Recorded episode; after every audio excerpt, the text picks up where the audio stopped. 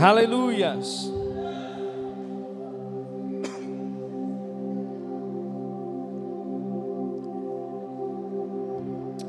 Glória a Deus.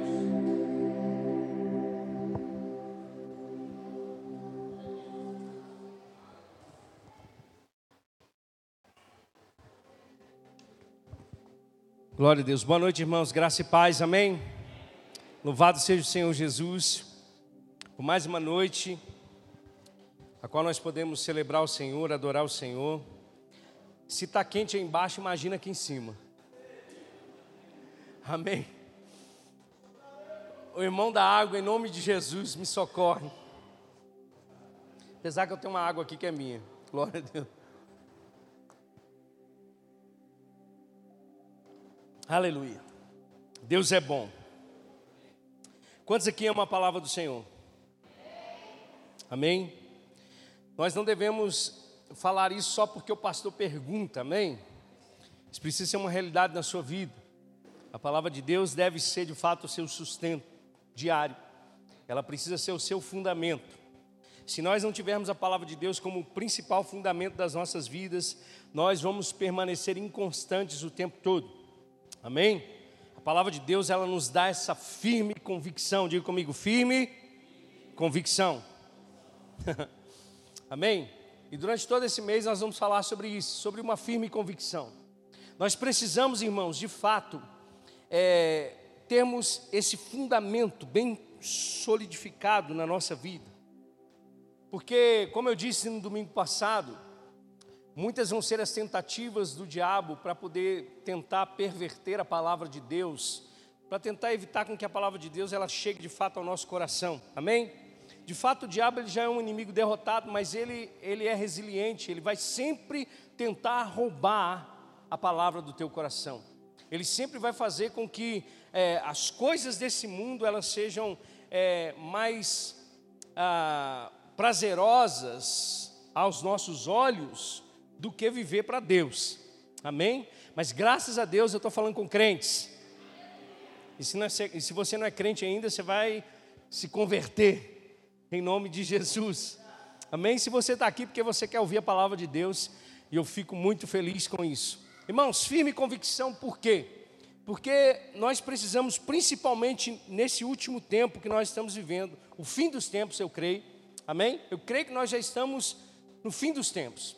Quando você olha para todas as coisas, irmãos, e eu gosto muito do que a palavra vai nos apresentando, né? Jesus diz que é, na sua vinda, né, seria como os dias de Noé, ou seja, tá todo mundo light, tá todo mundo na boa, tá tudo normal, tudo hoje é normal. E aí de repente vem Jesus. Porque a normalidade desse mundo, irmãos, não é o verdadeiro padrão de Deus.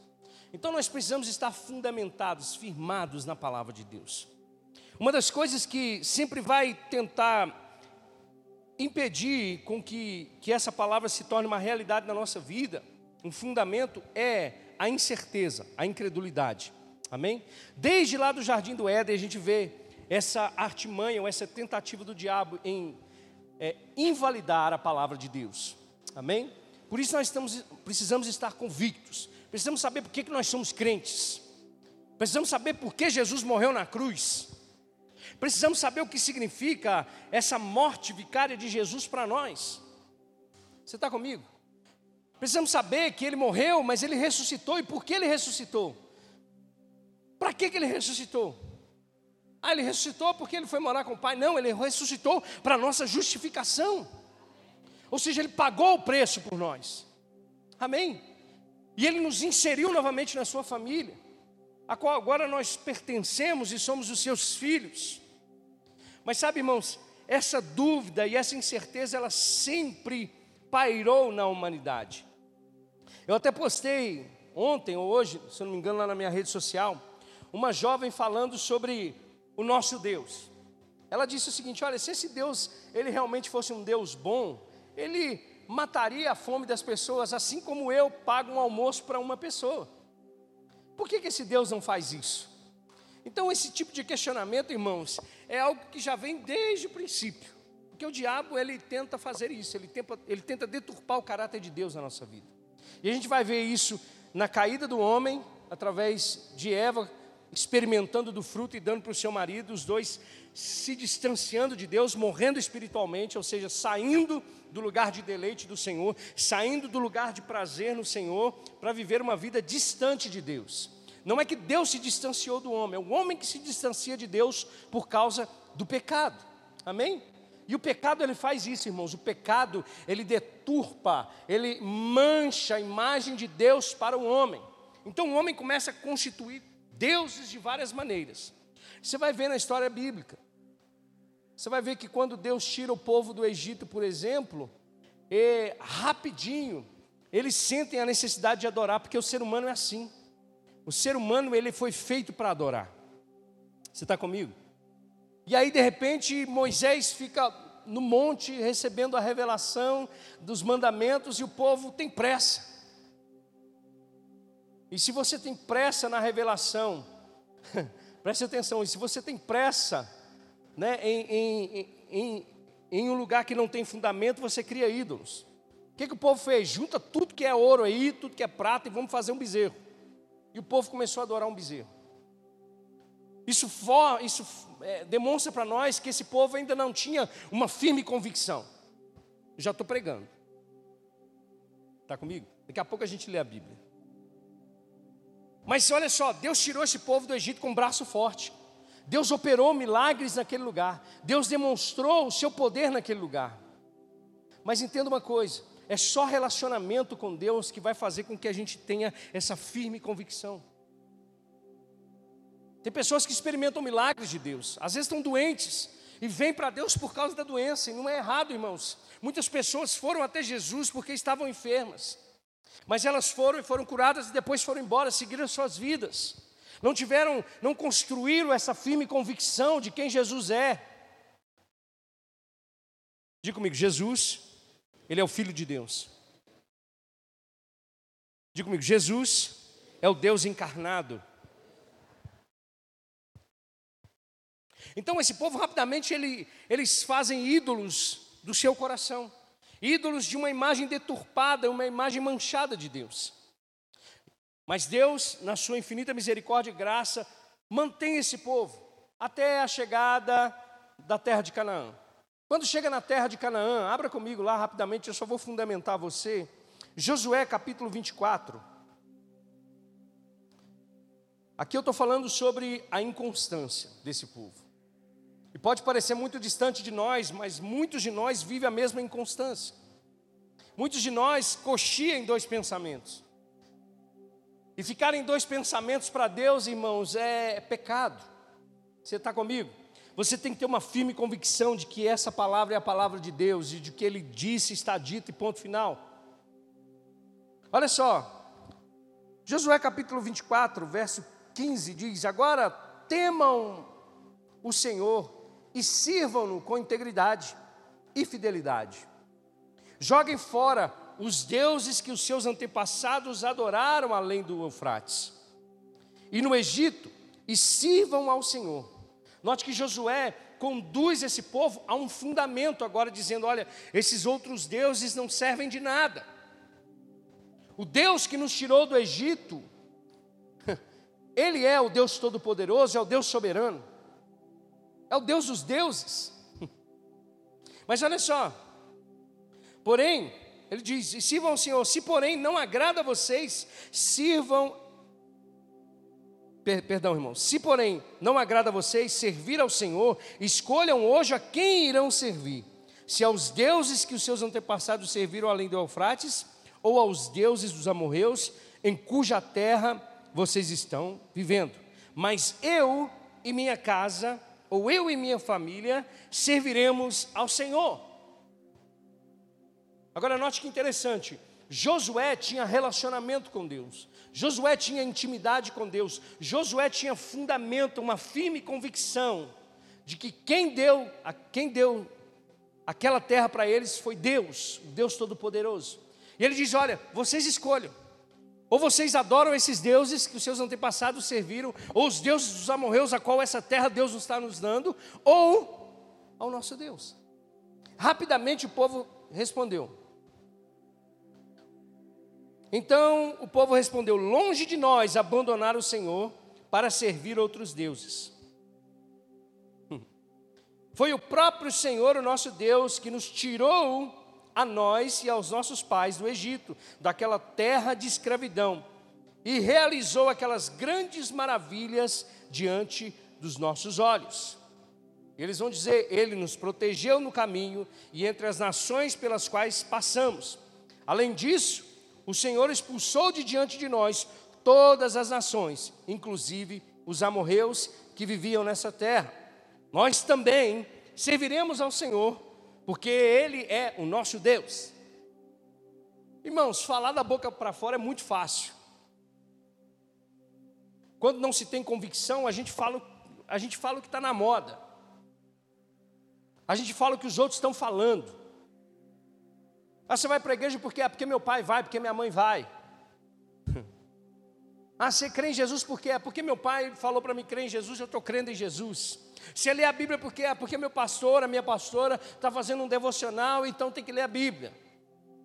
Mas isso não vai ser suficiente para você no momento da pressão. Isso não vai ser suficiente para você no momento que o diabo tentar você. Isso não vai ser suficiente quando a doença chegar.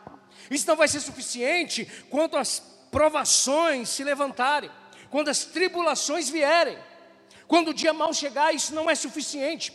Informação não é suficiente. Nós precisamos estar persuadidos na palavra de Deus. O povo falou: não, Josué, assim como você disse, nós também dizemos: nós serviremos ao Senhor. Agora, vira duas páginas aí, vai para Juízes, capítulo de número 2.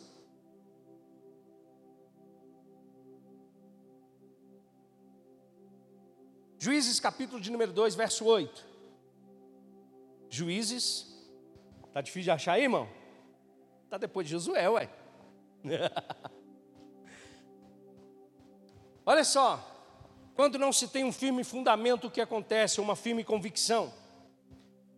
Josué, ó Juízes, põe lá, Rian, Juízes 2:8. Josué, filho de Num, esse mesmo que disse: Olha, eu e minha casa serviremos ao Senhor. Servo do Senhor morreu com a idade de 110 anos. Foi sepultado na terra de sua herança, em Timnat Erez, no monte de Efraim, ao norte do monte Gaós. Depois que toda aquela geração foi reunida aos seus antepassados, surgiu uma nova geração que não conhecia ao Senhor. Olha o perigo. A Bíblia está dizendo que depois daquela turma de Josué morreu, surgiu uma nova geração. E essa nova geração não tinha firmes convicções, elas não foram fundamentadas. É como você, sabe, já é crente velho, de 20, 30 anos, e deixa o seu filho sem conhecer a Deus. Ele vai crescendo nos padrões desse mundo. Ele vai crescendo com os fundamentos desse mundo e a palavra de Deus não surge efeito na vida dele. É o que aconteceu com esse povo. Depois que toda aquela geração foi reunida a seus antepassados, surgiu uma nova geração que não conhecia o Senhor e o que ele havia feito em Israel. Então os israelitas fizeram o que o Senhor reprova e prestaram culto aos Balaíns. Quando não se tem um firme fundamento, é fácil de se desviar. Amém? Eu fico impressionado com um crente que tira férias de Deus, irmãos. Tem crente tirando férias de Deus. Ah, vou dar uma passeada por aí. Um dia eu volto. Pastor, mas ué, é o filho pródigo. Eu que não quero.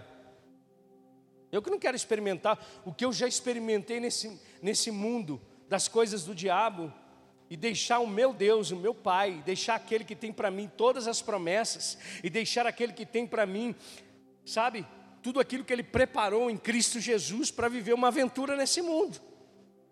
A questão é que, independente de idade, independente de situação, isso pode acontecer com aqueles que não têm firmes convicções. Sabe, irmãos, quando a gente olha para o povo de Israel, quando a gente eh, olha para para essa, essa nação, a gente vê em muitos momentos da vida desse povo, eles cocheando em dois pensamentos. A gente vê, por exemplo, quando Deus estabelece os reis, a partir de Salomão, a partir de Salomão, depois de Davi, Salomão, seu. Salomão, irmãos, começou a desbancar a coisa. Salomão começou a casar com tudo quanto é mulher que você possa imaginar na vida. E isso já velho, irmãos. Então, isso significa para nós que não existe idade nem tempo para se perder fundamento.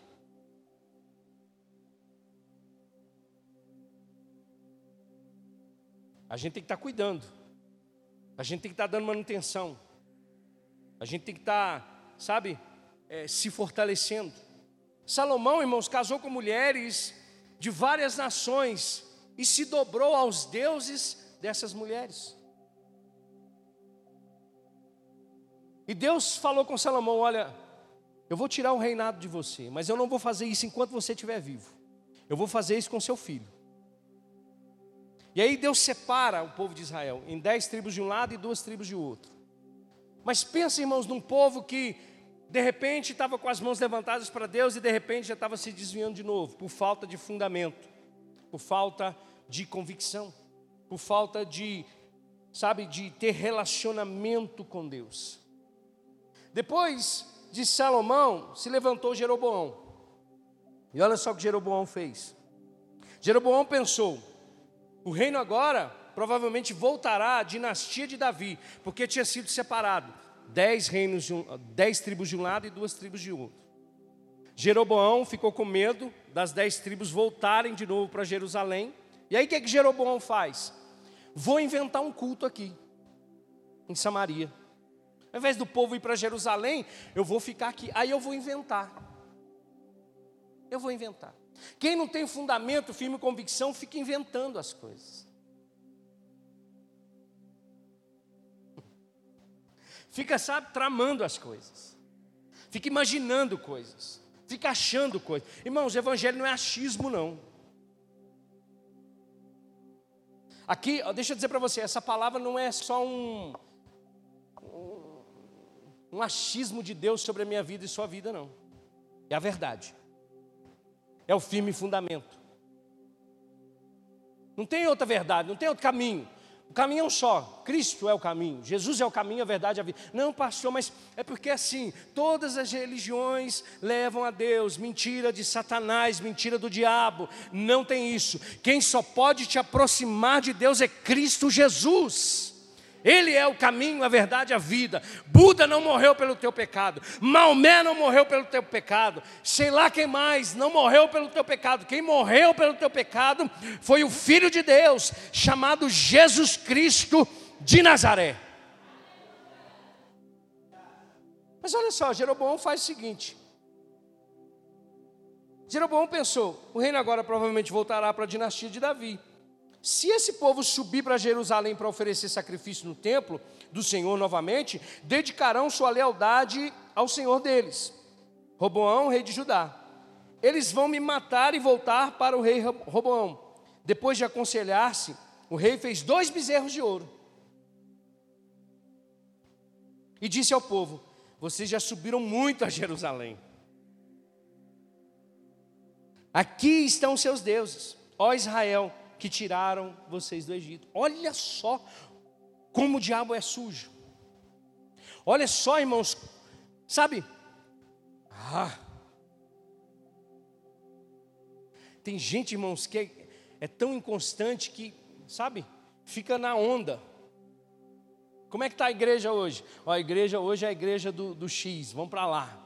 Não, mas agora surgiu a igreja do manto. Vamos para a igreja do manto então, porque é o manto que é bom. Não, mas agora vamos para a igreja, vamos para a igreja da arca. Nossa, a igreja da arca tem a presença de Deus. Não, mas agora tem a igreja dos anjos que dá presente. Vamos para a igreja dos anjos que dá presente. Não, mas tem aquele pastor lá que é o que cura. No culto da quarta-feira que cura. Só cura na quarta. Então vamos lá para a quarta-feira então, Jesus. Oh, meu Deus do céu. Mas tem o culto de sexta-feira que é o culto do Espírito Santo. O Espírito Santo só aparece na sexta. Então vamos para o culto da sexta-feira que é o culto do Espírito Santo, ou lá naquela igreja. Meu Deus, que falta de convicção, que falta de firmeza, que falta de doutrina desse povo.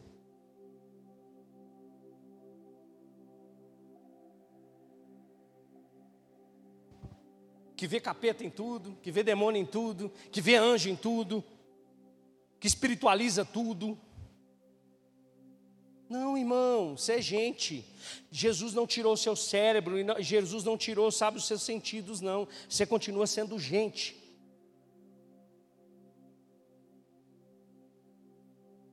Agora o diabo sabe disso, o diabo ele sempre vai querer tirar o seu fundamento, ele vai querer sempre te dar essa rasteira, ele vai querer sempre tirar você do lugar. Quantos aqui lembram do rei Acabe? O rei Acabe foi um dos, talvez um dos piores reis dessa, dessa época, ou né, anos depois, ele é levantado como rei. E esse rei ele casa com Jezabel. E aí Jezabel faz com que Acabe se dobre aos deuses. E aí se levanta o profeta Elias.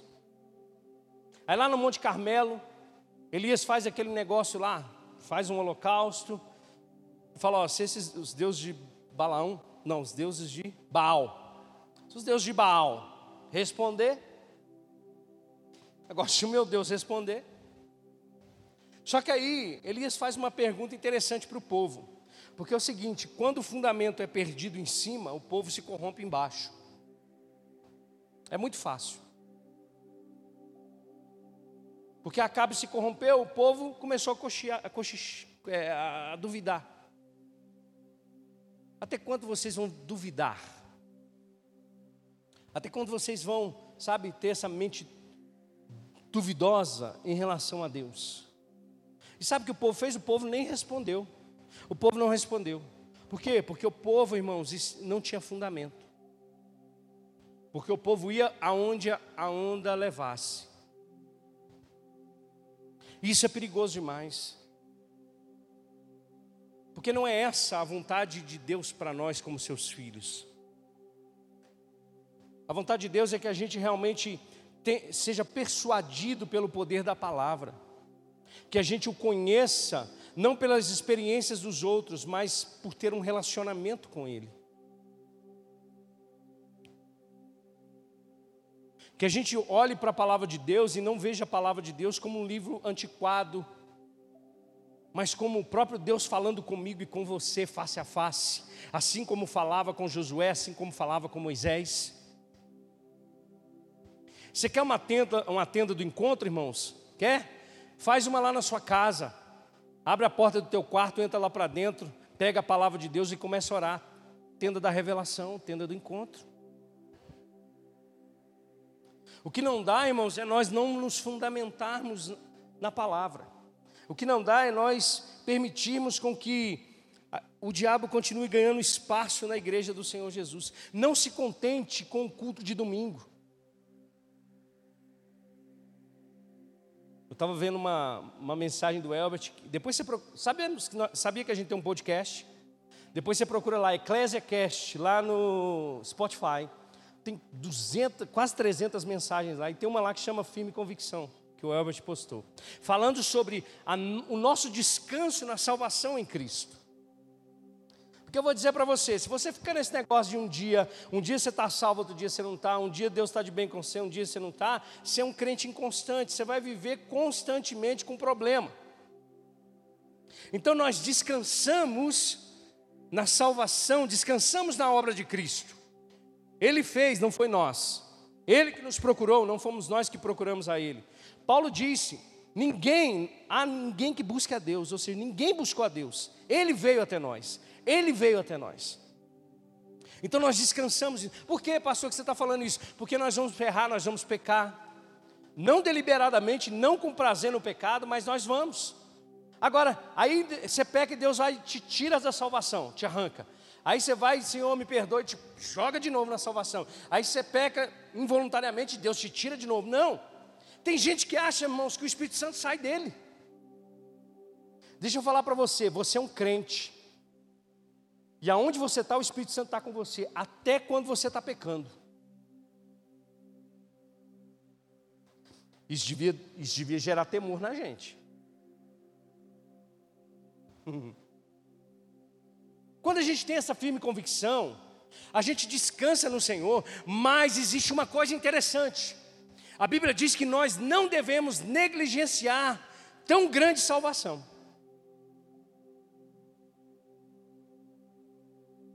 Nós descansamos, mas eu não vivo mais como eu vivia antes.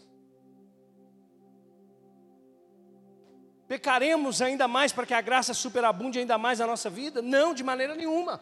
Nós já morremos para o pecado. Esse é um firme fundamento. Eu já morri para o pecado. Deixa eu falar para você: morto responde. Chama morto, irmão. Ele vai responder. Então pronto. Quando vier a vontade, quando vier a tentação, você diz: estou morto. Não vou responder essa praga de pecado. Simples assim, irmão. Por que, que eu estou dizendo isso? Porque da mesma maneira que esse povo era inconstante, irmãos, a igreja também pode, pode se tornar uma igreja inconstante, sem firme convicção, sem firme fundamento. A igreja pode. Nós podemos individualmente estarmos, sabe, como crianças levados por todo vento de doutrina. E Deus não quer isso para nós. Sabe o que Deus quer para mim e para você? Crescimento espiritual. O dia que você entender isso, o dia que você entender que Deus, Ele quer que você amadureça, que você, se, que você desenvolva a sua salvação em Cristo, a sua vida vai ter outro sentido. Não vai ser essa monotonia, às vezes, de achar que só no domingo que você é crente. Ah, eu tenho que ir na igreja no domingo porque minha mãe me obriga, meu pai me obriga. Não. Deus te deu uma nova vida firmada, fundamentada na Sua palavra, firmada nas promessas que Ele, que ele fez para nós, guardados na Sua promessa. Então nós não podemos, irmãos, negligenciar, nós não podemos, sabe, achar que ah, o, a, o, conhecimento de Deus ele é limitado. Oséias 6,3 diz: Conheçamos e prossigamos em conhecer ao Senhor. Olha para essa parede que está ali. Você acha que ela ficaria de pé sem essas colunas que estão aí? E você acha que essa parede existiria só por causa de um tijolinho? Cada tijolo desse faz parte do conheçamos e prossigamos em conhecer a Jesus. Fundamento. Firme fundamento. Por quê? Porque quando o vento vem, quando a tempestade vem, a gente está firmado, a gente está fundamentado. Nós não podemos ficar satisfeitos, sabe, com um conhecimento raso de Deus, com uma mente dividida. Ah, hoje eu acho que Deus é assim, amanhã eu acho que Deus é assado.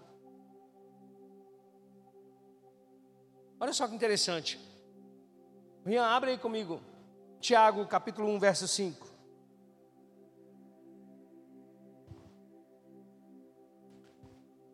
Se algum de vocês tem falta de sabedoria, peça a Deus que a todos dá livremente. Olha só que interessante. É uma oração para você fazer. Pastor, não sei como orar. Pede a Deus sabedoria. A Bíblia diz que se a gente pedir a Deus, Ele nos dá livremente, de boa vontade, e lhe será concedido. Irmãos, presta atenção aqui. Isso aqui é uma verdade para você? Ou não? Ah, depende, pastor. Obviamente, irmãos, eu não estou aqui considerando a sacanagem de crente, por exemplo, que Tipo assim, imagina só, vou fazer uma prova. e no estudo. Aí chega lá na hora e fala assim, me dá sabedoria. Irmão, larga de ser canalha. Não é, não é isso que Deus está dizendo ali.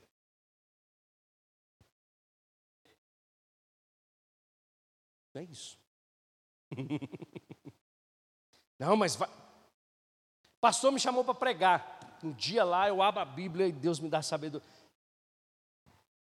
Não é isso.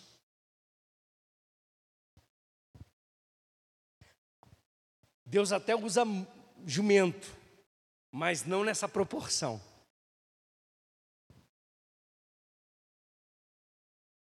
Mas a Bíblia diz que nós podemos pedir a Deus e Ele nos dá, Ele nos concede. Vai para o verso 6. Agora olha só, peça, porém, com fé. Fé é firme convicção. Fé é clareza de que o que você está pedindo para Deus na Sua palavra, Ele vai te dar. Peça, porém, com fé, sem duvidar. Pois aquele que duvida, aquele que fica assim, olha, ah, eu acho que hoje Deus é assim. Não, mas Deus, Deus acordou de mau humor comigo. Não, mas Deus está Deus tá me castigando. Não, Deus, mas Deus está pesando a mão sobre mim. Esse duvida do caráter de Deus e duvida da sua palavra. Esse que duvida é semelhante à onda do mar. É semelhante a esse povo que estava lá atrás. Não, Josué, do mesmo jeito que você falou aí, está falado. Passou dois capítulos. Juízes 1, Juízes 2, o povo já estava idolatrando de novo. Inconstante. Tem muito crente vivendo esse tipo de cristianismo hoje. Que não pode passar por uma tempestade que sabe que é abandonar tudo, que passa por uma luta e diz: Ah, Deus me abandonou, Deus não está vendo o meu sofrimento, Deus não está vendo a minha situação. Não, irmão, você tem que ter uma firme convicção de que aquele sabe que prometeu é fiel para cumprir, de que aquele que diz, eu não vos, deix, não vos deixarei órfãos, é o mesmo, ontem, hoje e eternamente, ele não mudou.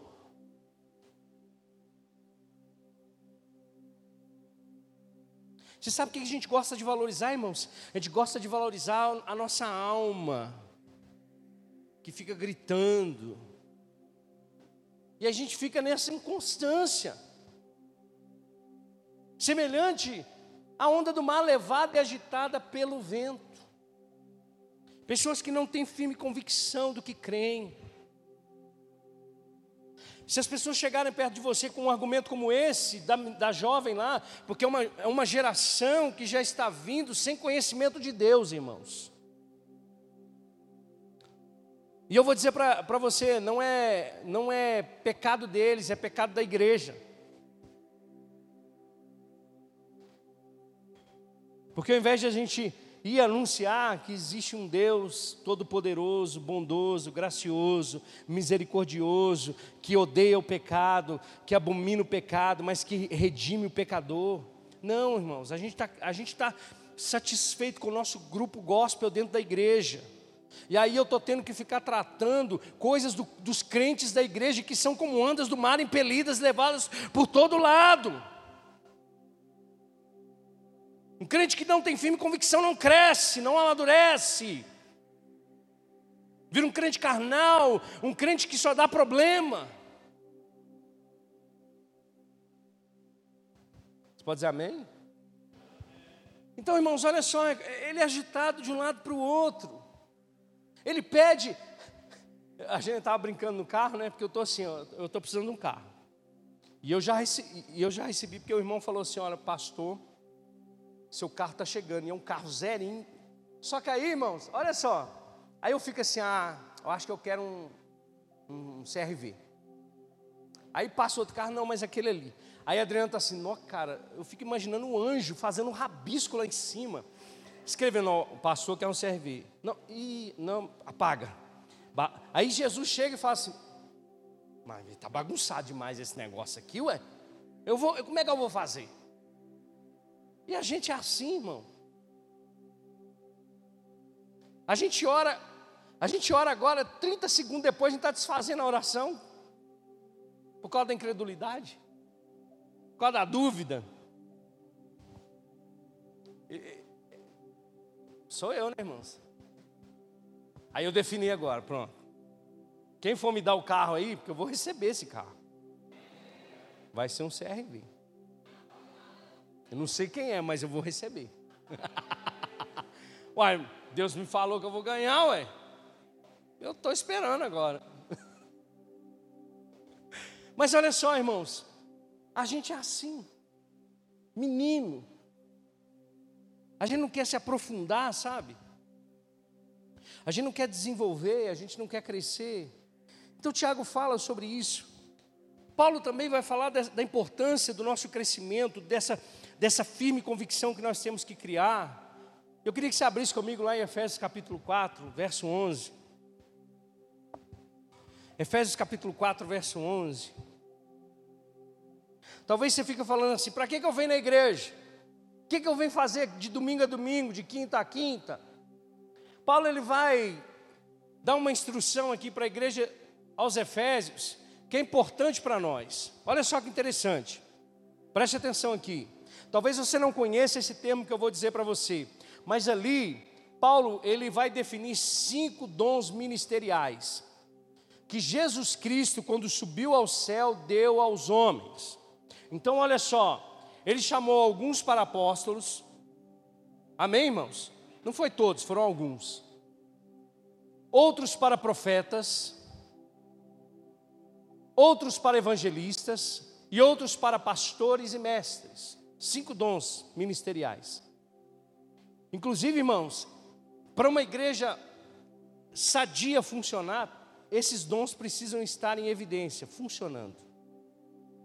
O apostolado, o dos profetas, do evangelista, pastores e mestres. Cada um no seu lugar, cumprindo o seu papel. Amém? Agora vai para o próximo. Ele diz: com fim de preparar os santos. Então o que nós estamos fazendo aqui? Sendo preparados, sendo amadurecidos, criando firmes fundamentos, firmes convicções, com o fim de preparar os santos para a obra do ministério, para que o corpo de Cristo seja edificado. Cada tijolinho sendo colocado no seu lugar, sendo ajustado na minha vida e na sua vida. Agora, interessante porque ele fala para o ministério. Só do pastor? Só do evangelista? Só do mestre? Só do apóstolo? Não, dos santos. Porque Deus, Ele está fundamentando em você para você se tornar uma imagem de Cristo lá fora. Aí ele diz: até que todos alcancemos a unidade da fé. E eu gosto muito disso, irmãos. Obviamente, preste atenção aqui, na igreja todos os dias, e eu quero declarar todos os dias novos nascimentos aqui na nossa igreja. Nascimento, nascimento. O que é um novo nascimento? É uma pessoa que não conhecia Cristo, é, reconheceu Jesus como Senhor e Salvador, nasceu de novo.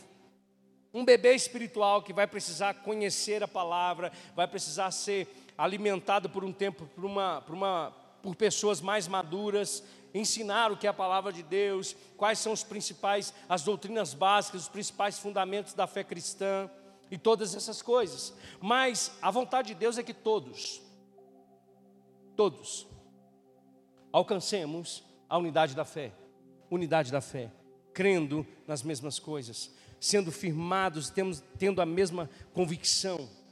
Você está comigo?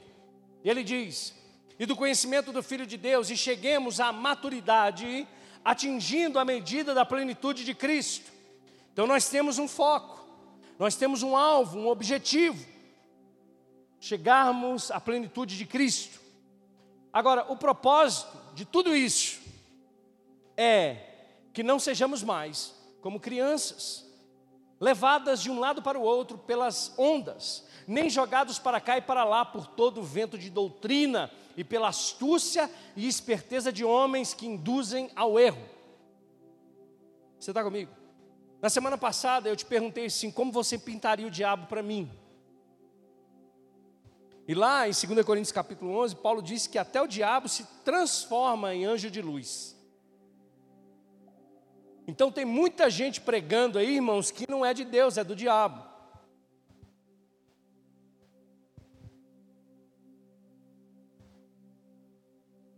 Tem muita gente aí, irmãos, dizendo assim: ó, esse negócio de pecado é coisa do passado.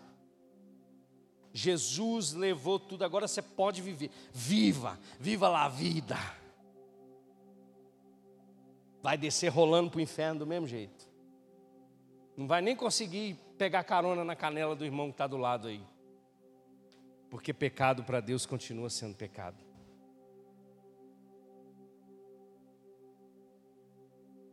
Agora, como é que o diabo faz para nos enganar? Levantando homens que induzem ao erro.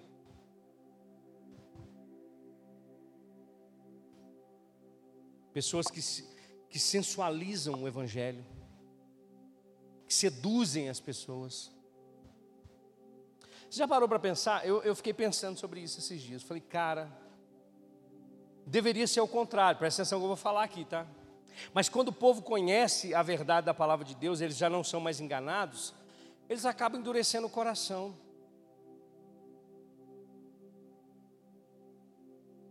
As pessoas, como assim, pastor? Me explica.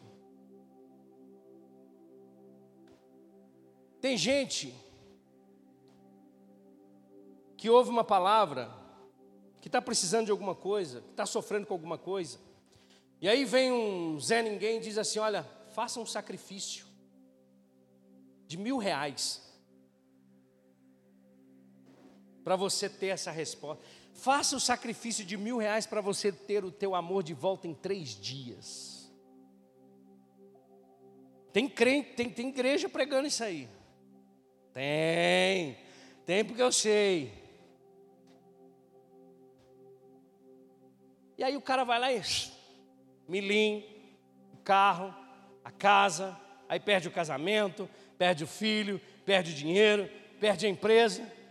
Mas aí vem para o evangelho e diz: Ó, oh, cara, não é nada por causa do que você faz, foi tudo porque Jesus fez. Aí o cara, ah, é? Então acabou, não dou mais nem um real. E não fala de dízimo e oferta comigo, não, que eu sei que é coisa do diabo. Entendo. Tem uns crentes que é muito estranho. Tem uns crentes que tem que permanecer no erro. Vai continuar sendo uma benção. Ô oh, Jesus, salva esse povo, Pai. Não, irmão. Nós não somos mais como crianças levadas por todo e qualquer vento de doutrina, por, sabe, irmão, aquilo que te dá ranhura no espírito. O que, que é isso, pastor? É quando vem com o evangelho light aí, sabe? Você sente no espírito, você fala, ah, isso não é de Deus, não. Por quê? Porque você já foi firmado. Porque você já está convencido. E é isso que o Evangelho faz. O verdadeiro evangelho, porque tem outros. Paulo diz isso em Gálatas, Paulo diz isso em 2 Coríntios capítulo 8, outro evangelho, outro Jesus, outro espírito. Tem, tem.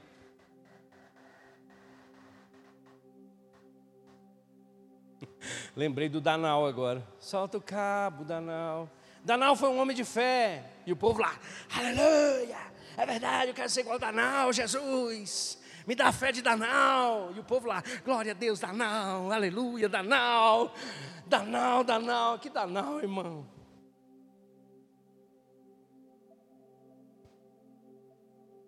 Raso, rasinho. Massa de manobra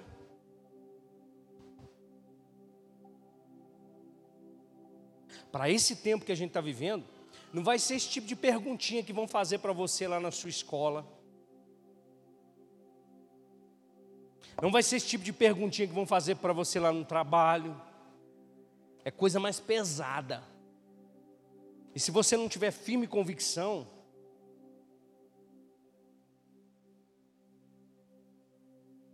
te, te arrematam.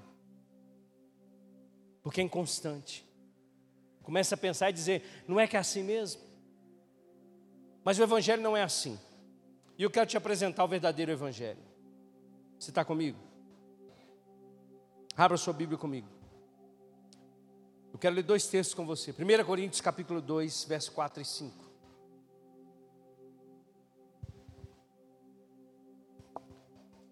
Aleluia. Eu sei que é exaustivo às vezes, irmãos. Eu sei que está calor embaixo, mas aqui em cima está mais. Olha, o tamanho do meu balde.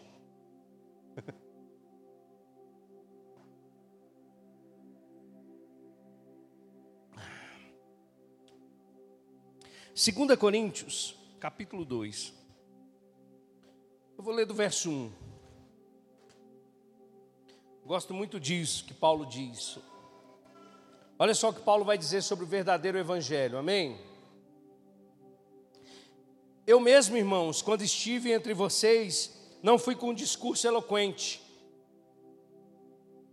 nem com muita sabedoria, para lhes proclamar o mistério de Deus. Presta atenção aqui rapidamente. Não, está tá tranquilo. Paulo está dizendo: olha, eu não cheguei com tanta eloquência como outros. Eu não cheguei com pompa de o pastor sênior da igreja. Eu não cheguei com uma sabedoria humana, porque evangelho não é sabedoria de homens. Por isso, irmãos, que o evangelho confronta a nossa razão. Por isso que muitas das vezes você vai ler o Evangelho e para a sua ótica, para a sua razão humana, não vai fazer sentido nenhum. Mas não é para fazer sentido nenhum para a razão humana. Você está comigo? Ele diz: Olha, eu não cheguei diante de vocês com sabedoria de homens, com sabedoria ou com eloquência, para proclamar o mistério de Deus. Pois decidi nada saber entre vocês a não ser Jesus Cristo e este crucificado. Preste atenção aqui numa coisa. Não chegue perto de mim perguntando, pastor, Adão tinha umbigo. Eu não quero saber se Adão tinha umbigo. Eu quero saber do meu Cristo Jesus, morto e crucificado, que é isso que importa. Porque tem gente que chega assim e fala assim: Nossa, pastor, eu vi uma pregação que o cara fala lá do número 7, que o 7 não sei o quê, que o 24 dividido por 2 é isso, que não sei o quê. Eu não quero saber, eu quero saber de Cristo crucificado.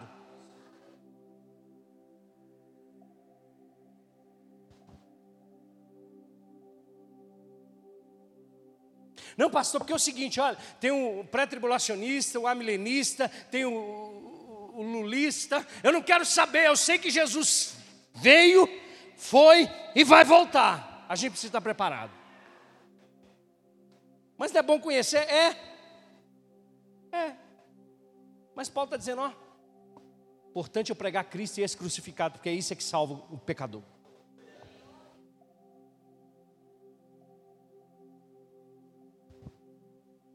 E foi com fraqueza, temor e com muito tremor que estive entre vocês.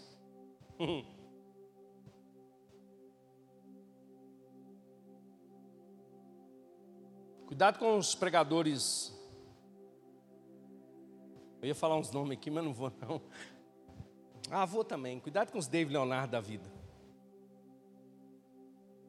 Cuidado. Cuidado. Cuidado com os, com uh, os Vitor Azevedo da vida, os René Kivitz da vida, fala que tem que a Bíblia tem que ser relativizada. Que se Cristo tivesse lá no lugar de Adão teria pecado. Cuidado com isso, irmão. Pastor, isso não vai fazer diferença nenhuma na minha vida. Você é que pensa. Daqui a pouco você está ajoelhado diante dos deuses. E foi com fraqueza, temor e com muito tremor que estive entre vocês. A minha mensagem e a minha pregação não consistiram de palavras de persuasão humana, mas consistiram em demonstração do poder do Espírito, para que a fé que vocês têm não se baseasse na sabedoria humana, mas no poder de Deus. Meu Deus do céu. Note que Paulo tira todo, sabe, brilho dele e joga tudo em Jesus.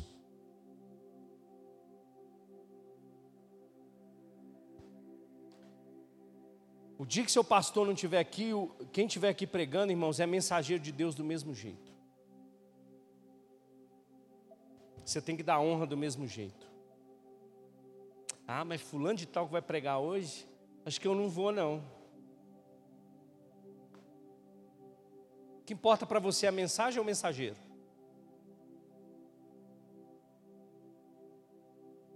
Que o que traz realmente o poder é a mensagem, não é o mensageiro.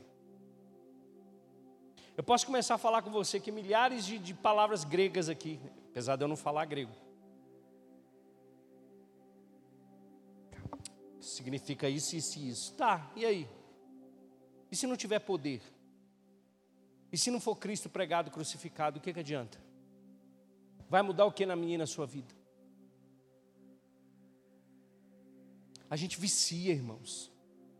A gente é viciado. A gente gosta de ver uma entrevista com, com o diabo.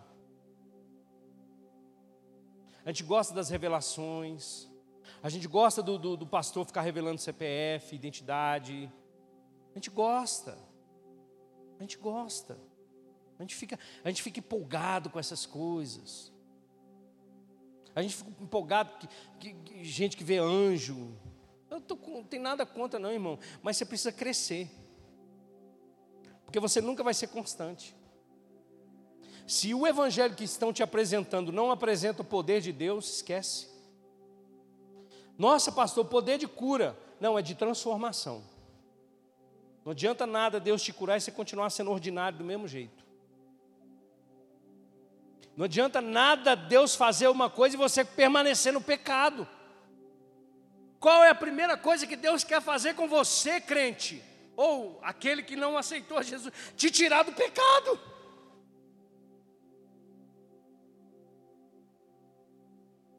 Abrir os teus olhos, abrir os teus ouvidos, transformar o teu coração.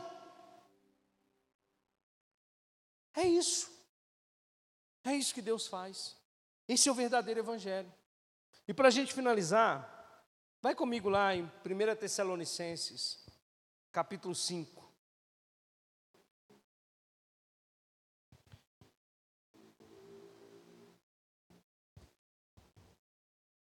Capítulo 5 não, capítulo 1, tá? 1 Tessalonicenses 1.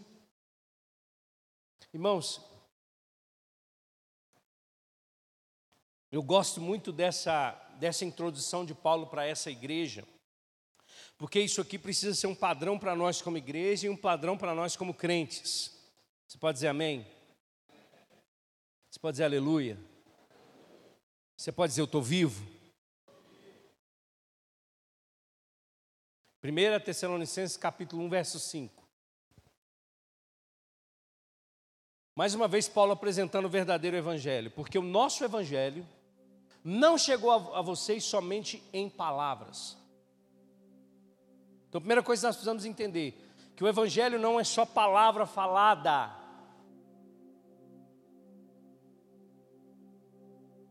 Você fala, mas você vive. Amém? Vou na igreja todo dia, mas não vive, não adianta nada. Se você ficar numa garagem todo dia, você não vai transformar um carro em um carro por causa de você estar numa garagem. Você não se transforma num cristão só de vir na igreja. Tem que praticar.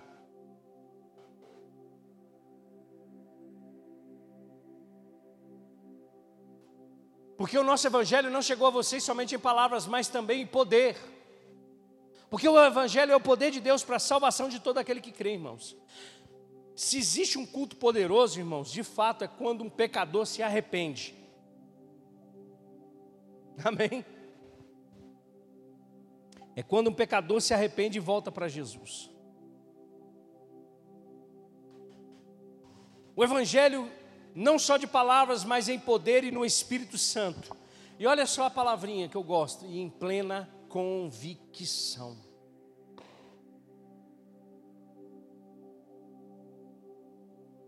Do mesmo jeito que o povo lá atrás ficava indo e voltando, a gente fica assim. Indo e voltando, indo e voltando. Vai para a igreja, sai da igreja. Entra na igreja, sai para outra igreja vai para Jesus, sai de Jesus.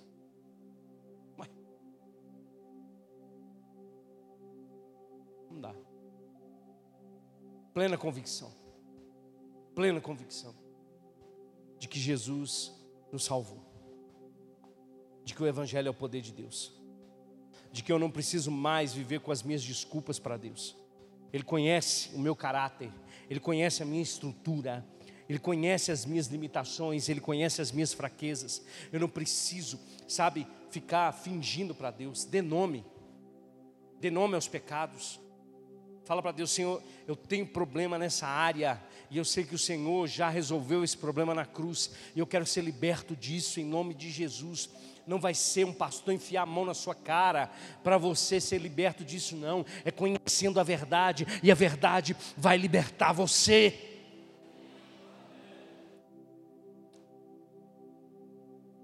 Vocês sabem como procedemos entre vocês e em seu favor. Outra coisa interessante, porque o Evangelho faz isso, ele faz você demonstrar quem você é de verdade. Tem muita propaganda enganosa aí fora, irmãos, de crente. Espero que você não seja uma delas. Amém. Eu vi uma frase uma vez que eu achei muito interessante: O maior outdoor de Deus sobre a terra são os seus filhos.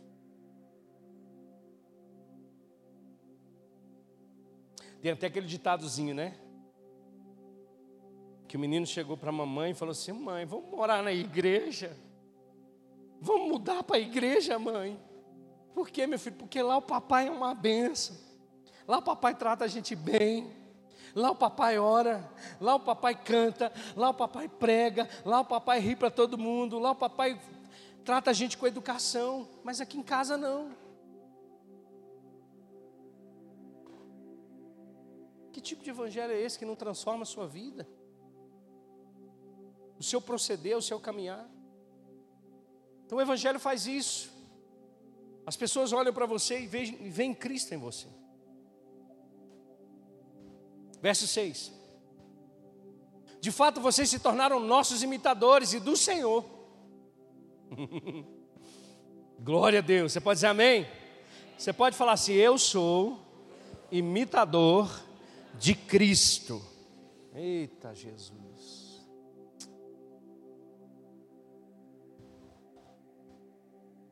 Agora olha só. Pois apesar de muito sofrimento, receberam a palavra com alegria que vem do Espírito Santo.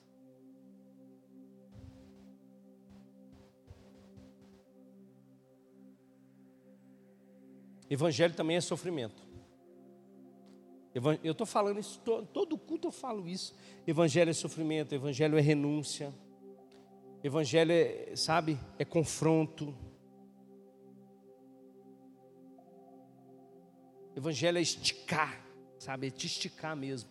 O Evangelho quer esticar você. O Evangelho não quer você, sabe, é, amortecido com a sua vida medíocre, satisfeito com a sua vidinha, achando que está tudo ok.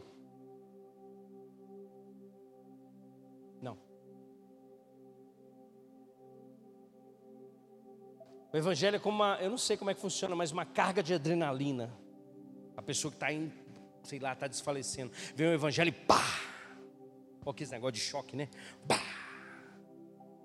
Aí quando você acorda, você fala, meu Deus, o que eu estava fazendo com a minha vida? Isso é o evangelho.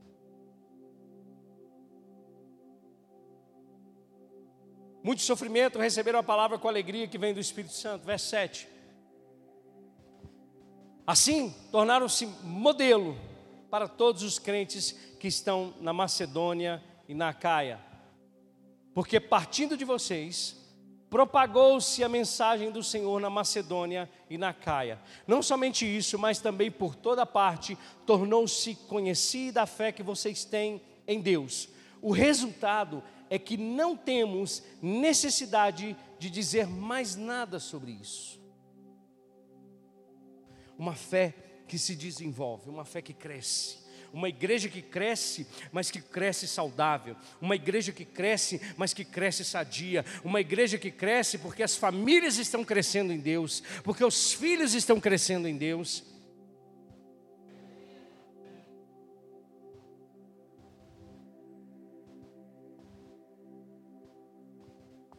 Verso 9. Pois eles mesmos relatam de que maneira vocês receberam e como se voltaram para Deus. E eu quero finalizar com isso. Deixando os ídolos, a fim de servirem ao Deus vivo e verdadeiro. Quem recebe a palavra e quem se fundamenta na palavra, abandona os ídolos. Reconhece que existe um Deus vivo e que Ele é verdadeiro. Firme convicção. Do que a Bíblia diz que ela é, que ela faz, que ela pode. É na palavra de Deus que você vai encontrar o verdadeiro sentido para a sua vida. Porque é na palavra de Deus que Cristo se manifesta. E como já tem alguns estados aí dizendo que dizer a frase você precisa encontrar Jesus já é intolerância, eu quero dizer para você, se você ainda não encontrou Jesus, você precisa encontrar Jesus na sua vida.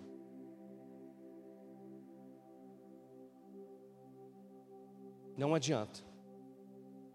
Se você não tiver uma firme convicção no teu coração, uma hora você vai se desviar. E não foi para isso que Deus criou. Coloca a mão no seu coração, quero orar com você. Aleluia. Faça uma oração a Deus. Seja verdadeiro com Deus. Seja verdadeiro com o Senhor. Sabe, irmãos, mesmo sendo uma palavra pesada, eu entendo que é o cuidado de Deus sobre nós, é o cuidado de Deus sobre os seus filhos. Porque assim como nós somos pais naturais e damos boas coisas aos nossos filhos, quanto mais o nosso Pai Celestial, Assim como nós cuidamos dos nossos filhos, assim como nós provemos para os nossos filhos, assim como não há prazer no sofrimento dos nossos filhos, Deus também não tem esse prazer no nosso sofrimento, no nosso desviar de caráter, no nosso, no nosso comodismo. Não, Deus não tem prazer nessas coisas. Deus quer que você dê um passo a mais hoje. Deus quer que você firme, sabe, o seu coração que você passe a não negociar mais os princípios. Tem pessoas aqui nesse lugar que tem chamado de Deus, que foi chamado por Deus, que foi separado por Deus para o ministério, mas sabe, andou, andou desviado dos caminhos do Senhor, no sentido de, sabe, ah, eu, eu, eu me frustrei, eu me decepcionei, e agora eu não quero mais. Não, não é isso que Deus quer para mim, para você. Não é isso, meu irmão. Não é isso, minha irmã. Isso está fazendo com que o Espírito Santo se apague em você, sabe? E a gente às vezes não percebe essas coisas, e ele vai, sabe, ficando cada vez mais distante, não porque ele quer, mas porque nós estamos deixando os nossos olhos se voltarem para outras coisas. Que você volte se for preciso, volte ao primeiro amor. Se for necessário, sabe, faça um, uma convocação com você mesmo e com o Espírito Santo hoje dizendo para ele: Eu não quero ser uma mente dividida mais, eu não quero ter, eu não quero ser esse crente inconstante, não, eu quero ter uma firmeza, eu quero ter uma constância, eu quero ter um crescimento no Senhor, porque eu sei que o Senhor quer usar minha vida, porque eu sei que o Senhor quer fazer algo poderoso através de mim, em mim. Que nós não fiquemos somente de experiências, porque as experiências elas vão passar, mas o que vai permanecer é a palavra do Senhor na nossa vida, é o fundamento, é o pão. É Ele que vai fazer com que você vença as suas incredulidades, que você vença as suas dificuldades, que você vença a sua mornidão espiritual. Deus quer você perto. Deus quer você firme. Deus quer você constante. Deus quer você abundante no Senhor. Pastor, mas eu sofri tanto. Sabe, irmãos, o Evangelho também é sofrimento. Faz parte. Faz parte. Pare de olhar para os lados e olhe para Jesus, autor e consumador da tua fé. Ele tem uma carreira que foi proposta para você correr, que somente você pode fazer. Não, Eu quero ir para um lugar que ninguém vai me conhecer. Eu quero fazer, eu quero fazer assim, eu não quero fazer nada, eu quero ficar quietinho no meu, no meu banquinho. Não, não foi para isso que Deus morreu na cruz por você, meu irmão. Para você se levantar no poder do Espírito Santo. É para você se levantar no poder da palavra. É para você tomar uma postura porque eu vou dizer para você, você, se você continuar dessa maneira, você vai continuar sendo enganado o tempo todo. E nós não podemos negligenciar tão grandiosa salvação.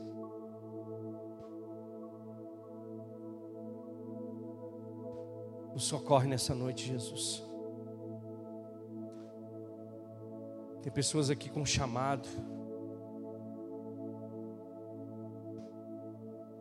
Tem pessoas aqui com vocação, Pai. Tem pessoas aqui hoje que já não sentem mais a tua presença, Jesus.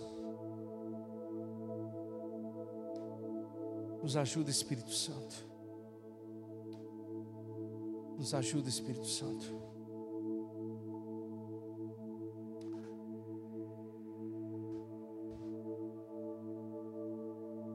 Faça um compromisso com Deus hoje. Tem uma geração que está nascendo que depende de nós.